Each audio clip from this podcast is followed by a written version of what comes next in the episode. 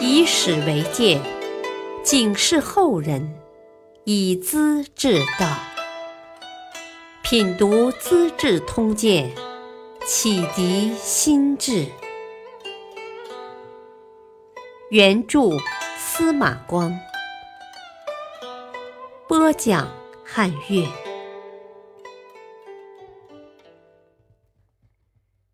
胡太后临朝掌权。信佛教，大兴土木。北魏王朝出了两个有名的太后，冯太后死后几十年，又出一位胡太后。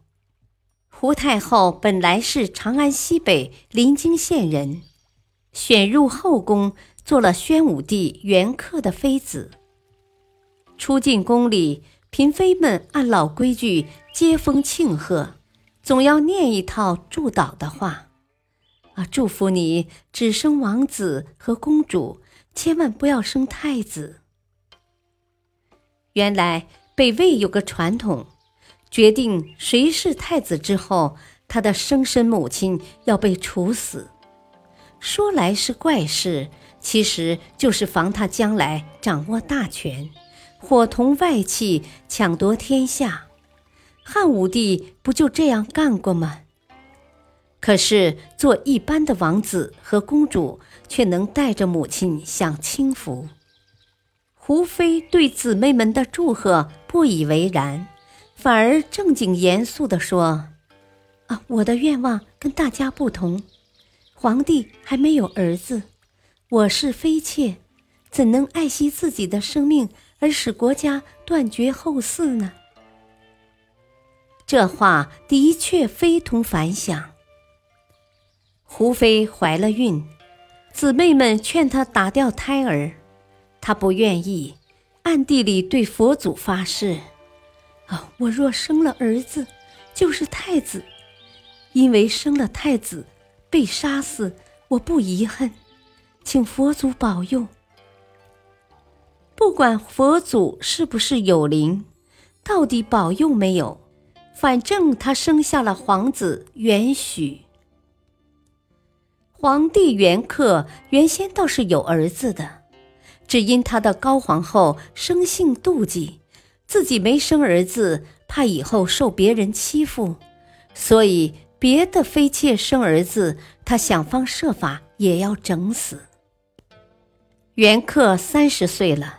对这事才引起警惕。听说胡妃生了男孩，十分高兴，挑选忠诚的女人做保姆，养在别院，不让高皇后和胡妃见面。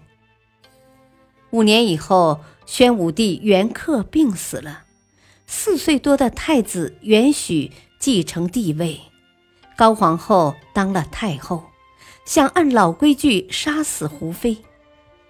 没想到几世刘腾等人把胡妃藏了起来，随即又整垮了高太后的家族，胡妃竟从太妃变成了太后。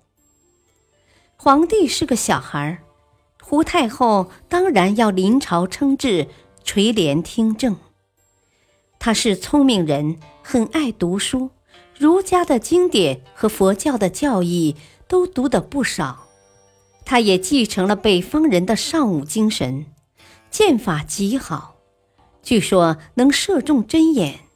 所有的文件表彰都要亲自过目，亲自批示，还把自己的亲信提拔上来，各个重要位子坐得牢牢的。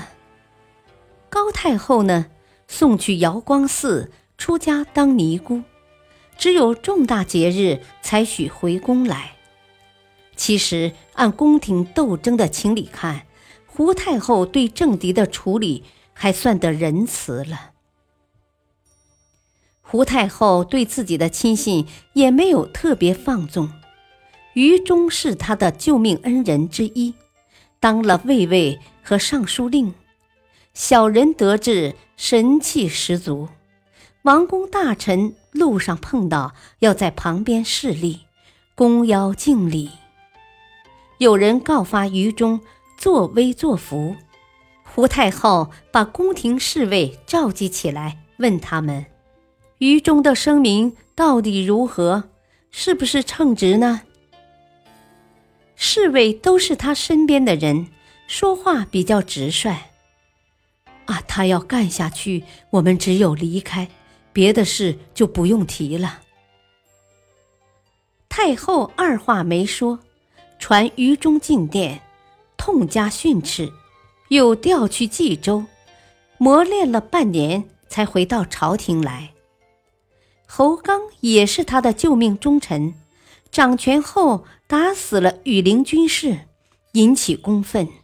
他本来是皇宫中的厨师领班，干了三十年，资格老，地位却低。太后将他提升为侍中，他头脑发昏，开始指手画脚。公卿大员都得恭恭敬敬的，这次犯了罪，按法律要处死刑。太后帮他说话，侯刚性情急躁，为了公事出手太重，误伤了人命，不该判处死刑。然后做出调和，把侯刚的封地削减三百户，撤掉官职，调回厨房。重掌菜勺。胡太后崇信佛教，为了修建寺院，耗费无数财物。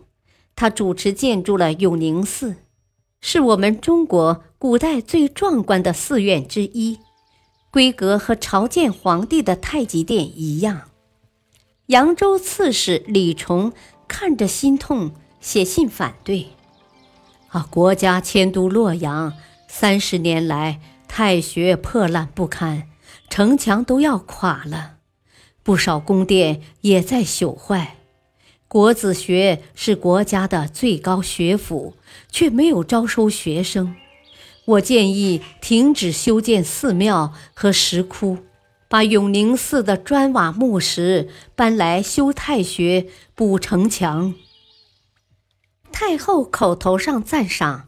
实际行动并不改变，还在大量营造伊阙石窟，即现在的龙门石窟。当时无数男子出家当和尚，有位李阳又提意见：“啊，孔子说过，未知生焉知死？活着的事还搞不清，死后的事管得了吗？光明正大的儒家礼仪不遵守。”偏信外国来的鬼教，老百姓当和尚是为了逃兵役，再不禁止，家家都要断子绝孙了。佛教总管僧仙找到太后，说李阳诽谤佛祖，把佛教说成鬼教，要受惩罚，哭哭啼啼，情绪很是激动。太后明知李阳说的实在，可为了照顾总管的面子，还是罚李阳交出一两黄金。胡太后修寺庙的劲头越发大了，下令各州郡要建五级浮屠，即五层宝塔，王公贵族、太监和羽林军每人造寺院一座，越壮观越好。他又经常举行斋会，布施僧人，每次成千上万，国库逐渐空虚，竟到了要减少官吏俸禄的地步，老百姓也越来越穷。北魏的政权开始走下坡路了。胡太后对道家的星象占卜也深信不疑，有人告诉他，天上的星象表明。朝廷要出麻烦，只有死一位女主，才能转危为安呢。他当然不想死，何不叫人代替？最后想到瑶光寺的尼姑高太后，不是最合适的人选吗？几天后，高太后便突然死了。有人说这是胡太后玩的手段。也许有些道理吧。感谢收听，下期播讲：不恨我不见石崇，只恨石崇不见我。敬请收听，再会。